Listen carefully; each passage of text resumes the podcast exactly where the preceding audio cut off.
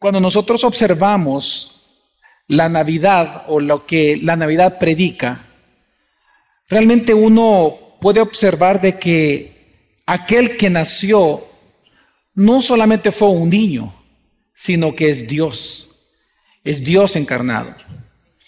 En Mateo capítulo 2, cuando Mateo nos narra el nacimiento de Jesús, su evangelio en este capítulo comienza diciendo de que en el tiempo del rey Herodes, cuando Jesús nació en Belén, dice que unos magos de Oriente vinieron y cuando ellos llegaron delante de Herodes, ellos dijeron esto en el versículo 2. ¿Dónde está el rey de los judíos que ha nacido? Porque vimos su estrella en el oriente y hemos venido a adorarle. Y si uno sigue la lectura, el versículo 3 dice de que tanto el rey Herodes como, y dice, toda Jerusalén quedaron sorprendidos. Tanto así que luego viene Herodes y, manda a llamar a los sacerdotes de aquel momento y les dice y les pregunta, ¿dónde dicen las profecías que tendría que nacer el Cristo? En solo cuatro versículos, hablando acerca de la Navidad, es solamente en cuatro versículos, a Jesús se le llama el rey, que unos magos de Oriente vinieron, pero en la lectura normal o tal vez solamente humana, la palabra más correcta sería, hemos venido a honrarlo, porque es lo que se hace con un rey. Pero no fue la palabra que ellos ocuparon. La, palabra que los magos ocuparon, ¿cuál fue? Hemos venido a qué? adorarle. Y luego Herodes no le llama rey, no le llama Dios, porque solo a Dios se le puede orar, sino que él dice una palabra bien característica. Dice, ¿dónde tenía que nacer? El Cristo. ¿De qué trata la Navidad? ¿Quién nació en Navidad? ¿Un rey? ¿Dios encarnado? ¿El Cristo que habría de venir prometido por los profetas del antiguo pacto? ¿Quién es este que vino a trastornar el mundo entero? ¿Quién es este que los magos dijeron rey? Herodes, Cristo. Y resulta que dicen, hemos venido a adorarle, es decir, que también es Dios. ¿De qué trata la Navidad realmente? En esta tarde lo que yo quiero compartir con ustedes, hermanos, realmente lo que quiero es simplemente contarle la verdadera historia de la Navidad, pero narrada por Dios. Yo quiero este día hacer una narrativa, es decir, narrarle a ustedes la historia de la Navidad, pero desde el punto de vista de Dios narrada por Dios mismo a través de su palabra. Porque hay muchas preguntas, como le decía, alrededor de todo esto. ¿Es un rey? ¿Es un Cristo? ¿O el Cristo? ¿Es Dios? ¿O es todo eso? ¿Quién nació? Y si es rey, ¿por qué rey? Y si es Cristo, ¿qué tenía que venir a ser el Cristo? Y si es Cristo y es rey, ¿por qué tuvo que nacer? Y es interesante que todo esto lo responde la gran historia de Dios. Así que esta noche yo lo que quiero hacer compartir con todos ustedes, hermanos, es narrarles la gran historia de la Navidad narrada por Dios. En el libro de Génesis capítulo 3, nosotros vemos la creación y vemos la creación del ser humano, hombre y mujer. Pero resulta que a través del engaño ellos creen una mentira y al creer la mentira ellos vienen, toman del fruto lo que Dios les dijo que no tocaran, no comieran, no tocaran, que no comieran, vienen ellos y viene Adán y lo come. Y en ese momento cuando el pecado entra al mundo, por cuanto nuestro representante, es decir, Adán, pecó, nosotros nos sorprendemos que en ese momento Dios aparece en escena y vemos su misericordia. Y en ese instante en donde Dios comienza a maldecir a la serpiente, porque también maldijo a la mujer y maldijo al hombre, pero cuando él está maldiciendo por el pecado, cuando está maldiciendo a la serpiente, Dios en medio de su maldición, él comienza a predicar lo que nosotros llamamos, o en teología se le llama, el protoevangelio o primer evangelio. Así que algo que vemos nosotros en medio del pecado, desde el inicio, desde Génesis 3, cuando el, pecado entra al mundo, no solamente vemos el juicio de Dios, sino que en medio del juicio, como suele ser en toda la escritura, en medio del juicio, Dios comienza por primera vez en la Biblia a hablar de su gracia y hablar de su plan redentor. Y es maravilloso porque lo que él anuncia, lo que él le dice a Satanás, y obviamente está, predicándole no a Satanás, sino que predicándole a Eva, a Adán y a Eva, en las palabras de Dios dice Génesis 3, 14 y 15, dice, y el Señor Dios dijo a la serpiente, recuerda que aquí estaba escuchando a Adán y Eva, dice, por cuanto has hecho esto, maldita serás más que todos los animales y más que todas las veces del campo.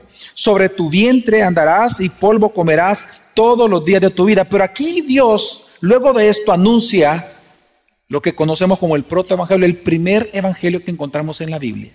Y dice el versículo 15, y pondré enemistad entre tú, decir la serpiente, y la mujer, entre tu simiente y su simiente, es decir, el hijo prometido.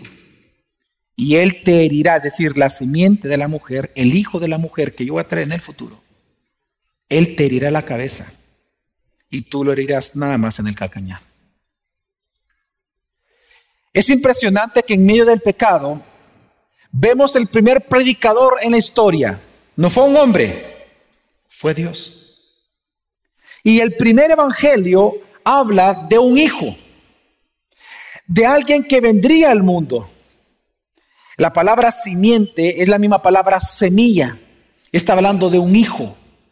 Y lo que él anuncia es que quien vencería a Satanás sería el hijo de la mujer, la simiente. Pero lo único que Dios hizo acerca de esta simiente de decir fue esto. Es decir, él lo que está asegurando es que Dios traería la victoria sobre Satanás a través de un hijo. Pero no dijo nada más acerca de la simiente, solo eso dijo. No dijo cuándo vendría, no dijo lo que vendría a ser, además de victoria, no dijo si iba a nacer, iba a ser creado, iba a ser, no, simplemente dijo que iba a venir la simiente. Pero cuando nosotros vemos la historia de la Biblia, la historia redentiva, Pasan los años y resulta que cuando viene la época en donde las naciones son esparcidas, donde Dios manda la lengua y, y confunde las lenguas y son esparcidas las naciones, en el siguiente capítulo, ya cuando las naciones están en diferentes partes del mundo, aparece un personaje muy importante llamado Abraham. Y cuando Abraham aparece, esta, esta promesa de simplemente un hijo, el hijo de Eva, el hijo de la mujer, que vendría a tener victoria sobre Satanás. Resulta que esta revelación ahora tiene un progreso, un crecimiento, porque resulta que Abraham, ahora Dios le va a decir algo más acerca de este hijo, de esta simiente que habría de venir a la tierra. Y lo que le dice Abraham es en Génesis 12, versículo 1 al 9, y le dice, entre el texto hermanos que vamos a leer, prestemos atención a lo que va a ser la simiente. Y dice, y el Señor dijo a Abraham, Vete de tu tierra, de entre tus parientes y de la casa de tu padre, la tierra que yo te mostraré. Haré de ti una nación grande y te bendeciré y engrandeceré tu nombre y serás bendición. Bendeciré a los que te bendigan y al que te maldiga maldeciré. Y en ti serán benditas todas las familias de la tierra.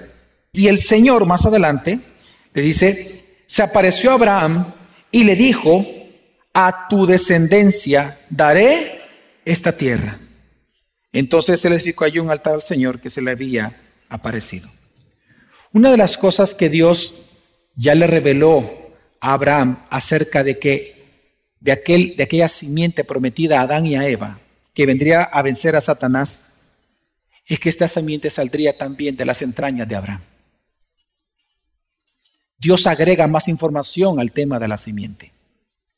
Pero no solamente le dice eso a Abraham que iba a ser su hijo, sino que le llega a decir a Abraham que aquella simiente prometida de Adán y Eva iba a ser su hijo, pero aparte que iba a ser su hijo, en él serían benditas todas las naciones de la tierra, serían benditas en la simiente, en el hijo que habría de venir. Y a través de este hijo el nombre de Abraham iba a ser tan grande sobre toda la tierra.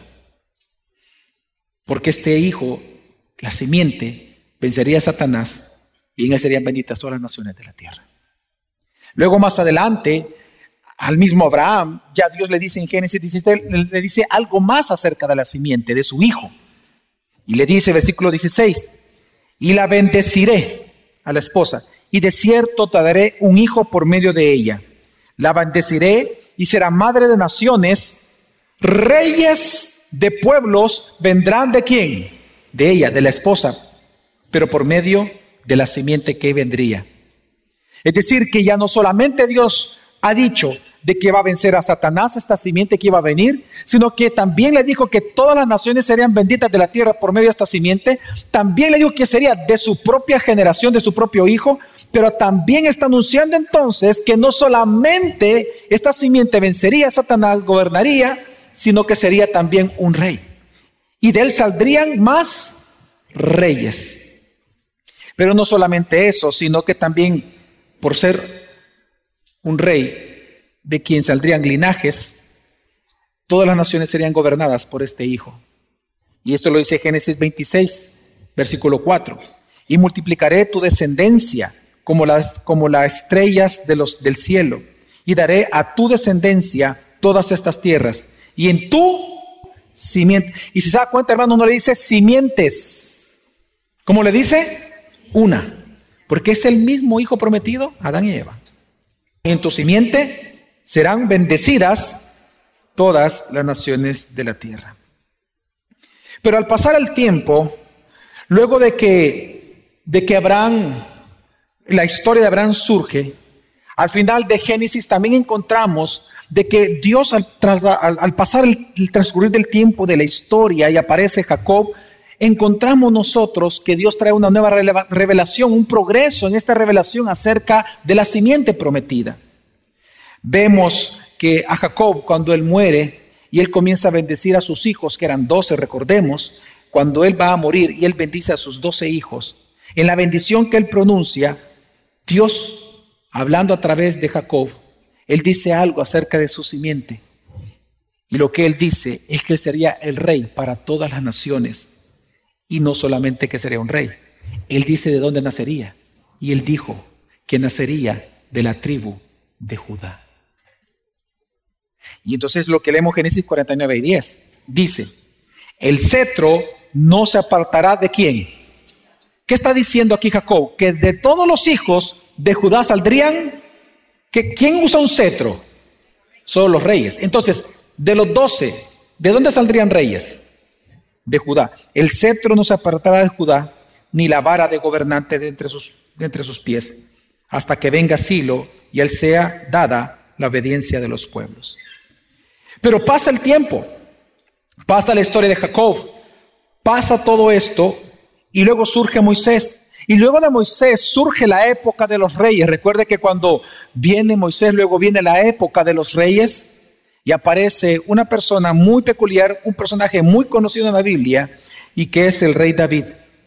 En el tiempo del rey David, ahora Dios, aquella promesa de la simiente que vencería a Satanás, que vendría de Adán y Eva, aquella simiente prometida que vendría de Judá y que sería un rey y gobernaría sobre todas las naciones de la tierra, resulta que a David se le dice que sería un descendiente de él. Y dice, pero no solamente que sería un descendiente, sino que dice una segunda cosa, que sería un rey, sí, pero que su reino sería eterno. Y ahí es donde nosotros tenemos que suspirar.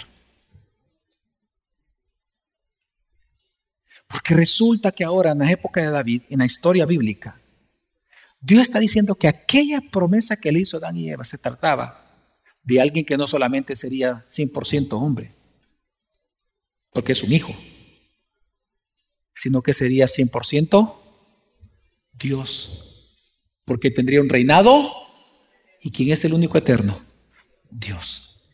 Y, esto lo leemos en Primera de Crónicas 17, del 11 al 14. Leamos lo que Dios progresa, como él, como él hizo progresar la revelación de la simiente en la Biblia. Y dice, y sucederá que cuando se cumplan tus días para que vayas a estar con tus padres. Dice, cuando mueras, le dice Dios a David, levantaré a uno, a uno de tus descendientes después de ti, que será de tus hijos, y estableceré su reino, y él me edificará una casa, y yo estableceré su trono para siempre.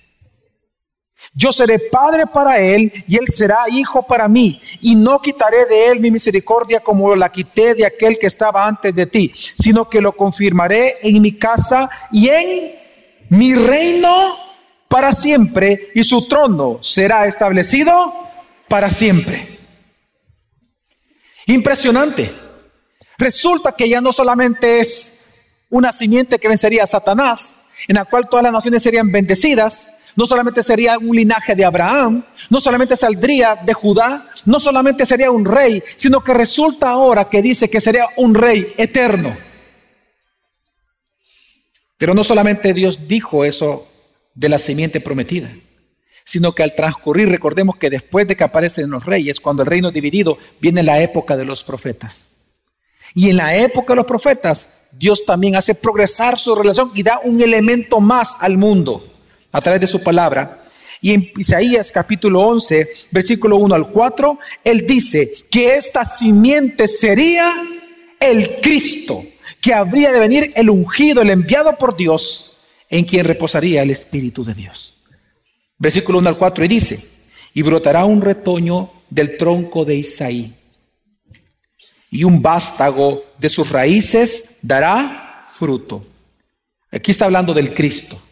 Y luego que dice del Cristo, y reposará sobre él el Espíritu del Señor, Espíritu de sabiduría, inteligencia, espíritu de consejo, de poder, espíritu de conocimiento y de temor del Señor se deleitará en el temor del Señor y no juzgará por lo que vean sus ojos, ni sentenciará por lo que oigan sus oídos, sino que juzgará al pobre con justicia y fallará con equidad por los afligidos de la tierra. Herirá a la tierra con vara de su boca y con el soplo de sus labios matará al impío. Es que cuando dice el vástago de Isaí, ¿sabe a quién se está refiriendo? A la simiente de David, porque Isaí fue el papá de David. Y él está diciendo eso. Cuando aquí el profeta Isaías dice el vástago de Isaí, está hablando de un hijo de David, no un hijo, el hijo de David prometido.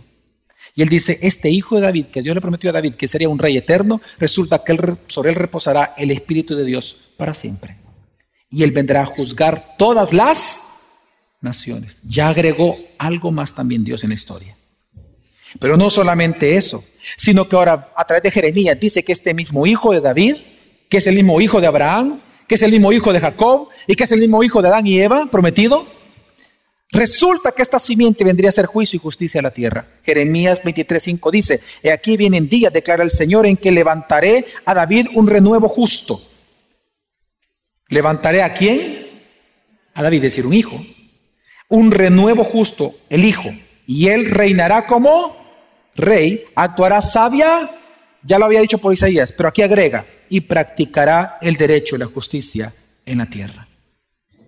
Pero luego a través de Zacarías resulta que esta misma simiente prometida, Dios anuncia que no solamente haría todo esto este rey, sino que él vendría a edificar el templo de Dios donde Dios moraría para siempre.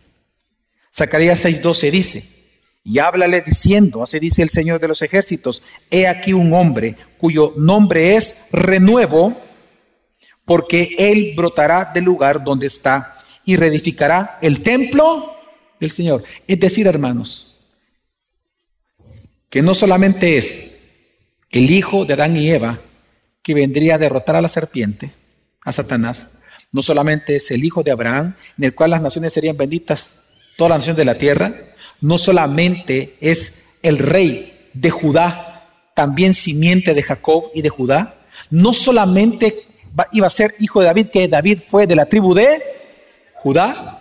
No solamente sería un rey, sino que no solamente sería un rey eterno, no solamente vendría a juzgar y hacer justicia en la tierra, no solamente vendría a edificar el templo de Dios, sino que al decir esto Zacarías está diciendo que resulta que este rey y hombre también sería sacerdote de Dios para siempre. La simiente prometida desde Génesis, sería rey, hombre y sacerdote de Dios para siempre. Y sería un ser eterno. También dice la escritura que esta simiente tendría, se le llamaría admirable, consejero. Luego, ¿qué dice? Padre que eterno, príncipe de paz. Es decir, que también Él sería el Cristo, Él sería Dios en la tierra. La pregunta es, ¿quién es ese? ¿Quién es ese que tiene todas estas características? ¿Quién es este que vencería a Satanás, prometido desde Génesis?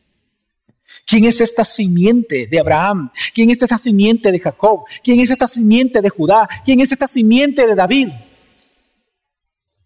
Pues entonces cuando tomamos la Biblia y usted va al Evangelio de Mateo y comienza ahí el Nuevo Testamento, capítulo 1, versículo 1, el primer versículo de todo el Nuevo Testamento dice, libro de la genealogía de Jesucristo, hijo de David, hijo de Abraham.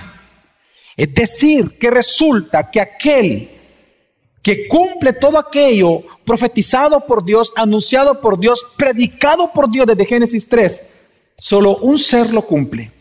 Su nombre es Jesús el Cristo. La Navidad trata de Él. Y los magos lo sabían, los magos son personas, eran astrólogos de Persia, posiblemente ellos tenían conocimiento de la Biblia hebrea por Daniel quien estuvo allá. Pero ellos sabían acerca del Cristo, sabrían que sería Dios, que sería la encarnación de Dios y que sería un rey eterno para siempre. Por eso es que cuando se cumple el tiempo anunciado por Dios, llegan ellos y le preguntan, ¿dónde está ese rey?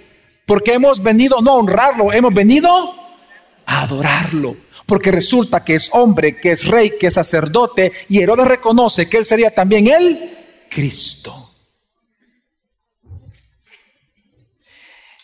Y esto es tan impresionante que esto no termina aquí, sino que viene y el, evangelista Lucas, el doctor Lucas, lo confirma en Hechos de los Apóstoles cuando él escribe en el capítulo 3, versículo 25 al 26, acerca de esta simiente prometida desde Adán y Eva, él viene a decir que esta simiente es Jesucristo. Y él dice, vosotros sois los hijos de los profetas y del pacto que Dios hizo con vuestros padres. Al decir a Abraham, vean lo que está citando, al decir a Abraham, y en tu simiente serán benditas todas las familias de la tierra. Para vosotros, en primer lugar, Dios, habiendo resucitado a su siervo, a Jesucristo, le ha enviado para que os bendiga, a fin de apartar a cada uno de vosotros de vuestras iniquidades. Lucas está diciendo algo. Él está haciendo una teología bíblica también de la simiente. Y él está diciendo, aquel, aquella simiente prometida, Adán y Eva, confirmada a Abraham, que sería parte de él es Jesús. Él es rey. Él es sacerdote para siempre. Él es el Cristo. El que inauguraría un nuevo eón, un nuevo eón, una nueva era, el nuevo reino. El que perdonaría los pecados de la tierra. Ese es Jesús. Pero no solamente eso nos dice la Biblia sino que la Biblia también ya en el Nuevo Testamento nos dice que Jesús como la simiente, ahora ya, Él es la bendición para todas las naciones de la tierra. ¿Por qué? ¿A qué bendición se refería? Porque Él es el único que puede perdonar pecados y dar salvación eterna a los que creen en Él. Galatas 3:16 lo confirma diciendo, ahora bien, las promesas fueron hechas, ¿a quién hermanos? Abraham. Pero luego ¿qué dice? ¿Y a qué? Ah, y a su descendencia. No dice y a las descendencias, como refiriéndose a muchas, sino más bien a una y a tu descendencia, es decir, a Cristo. Es decir, que el mismo Pablo ahora está reconociendo, ya no Lucas, ahora es Pablo el que reconoce que aquel que vencería a Satanás, que aquel que nacería de Abraham, que aquel que vendría a ser bendición para todas las naciones de la tierra, que aquel que sería un rey eterno, que aquel que tendría que nacer de Judá, por lo tanto también del rey David, aquel vástago de Isaí, aquel en el cual el Espíritu Santo reposaría, aquel que se le llama el Cristo en el Antiguo Testamento, todo eso, aquel es Jesús el Cristo. Pero no solamente eso se nos anuncia, hermanos, sino que así como toda historia tiene un inicio, también toda historia tiene un final. Y el final de esta historia de Dios, de la historia de la Navidad, no termina hoy, no termina este 24, a menos que Cristo venga por segunda vez hoy, este mismo día. Pero si Dios no viniera hoy, la historia todavía no termina. La historia tiene un final específico. El cuento, porque no es cuento, el cuento es lo que cuenta Hollywood. La historia verdadera de la Navidad, la historia redentiva, tiene un final en la simiente. Y se nos dice en Apocalipsis, voy a leer el texto y luego explico qué está diciendo el texto. Dice 22, 12 al 17, así termina la historia, así va a terminar. La Navidad así termina. Dice, he aquí, yo vengo pronto y mi recompensa está conmigo para recompensar a cada uno según sea su obra. ¿Quién está hablando acá? Digan conmigo, la simiente. La simiente está hablando Cristo. ¿Y cómo simiente Él dice? Yo soy el alfa y la omega, el primero y el último, el principio y el fin. Bienaventurados los que lavan sus vestiduras para tener derecho al árbol de la vida y para entrar por las puertas de la ciudad. Afuera están los perros, los hechiceros, los inmorales, los asesinos, los idólatras y todo el que ama y practica la mentira. Yo Jesús he enviado mi ángel a fin de daros testimonio de estas cosas para las iglesias. Y él dice, el mismo Jesús viene a decir, yo soy la raíz, es decir, el vástago de Isaías, él está citando a Isaías. Yo soy la raíz y la descendencia en singular de David, el lucero resplandeciente de la mañana. Y el espíritu y la esposa entonces dicen, ven. Y el que oye diga, ven. Y el que tiene sed, que venga. Y el que desea, que tome gratuitamente del agua de la vida. Lo que nos enseña la historia bíblica es que la historia de la Navidad no se trata de usted y de mí, se trata de la simiente de Dios, se trata de Jesús. Y esta historia tiene un final. Y en esta historia lo que está anunciando Jesucristo es que la consumación de los tiempos serán cuando Él venga por segunda vez. Y con esta consumación de los tiempos, Él vendrá a ser el Rey eterno para siempre. Él será, en estas palabras que está diciendo, Él está confirmando que Él será Dios para nosotros para siempre. Él será el sacerdote en el templo eterno de Dios, que es todo lo que Él va a crear. Y no ya habrá necesidad de un nuevo sol, sino que porque Él mismo será el sol de cada uno de nosotros. Dios creará nuevos cielos y nueva tierra y Él será para nosotros la iglesia nuestro esposo, esposo eterno. Y nuestro gobernador y rey para siempre. Hermano, esa es la historia verdadera de la Navidad. ¿Quién nació en Belén? Busque Mateo 2 y dice, cuando Jesús nació en Belén de Judea. ¿De dónde? De Judea. Vinieron unos magos de Oriente a Jerusalén diciendo al rey Herodes, ¿dónde está el rey? Hemos venido a adorarle. En esta noche, en esta tarde, este día 24 de diciembre, nosotros celebramos no el nacimiento de cualquiera, sino el nacimiento de Dios encarnado, de la simiente, aquel que venció a Satanás aquel que trae tu salvación, que tuvo misericordia de ti, aquel que te salvó de tus pecados. Navidad se trata de Jesús, del Cristo. Navidad se trata no solamente de pasarla en familia, se trata de adorar al Rey de Reyes y el Señor de Señores, de adorar la simiente de Dios prometida, que ya vino a la tierra y estamos esperando que venga por segunda vez. Hermano, cuando usted esta noche diga una vez más a alguien, feliz Navidad, Espero que usted tome conciencia de lo que la Navidad significa y lo que la historia nos narra con este final de Jesucristo gobernando para siempre. Amén. Vamos a orar.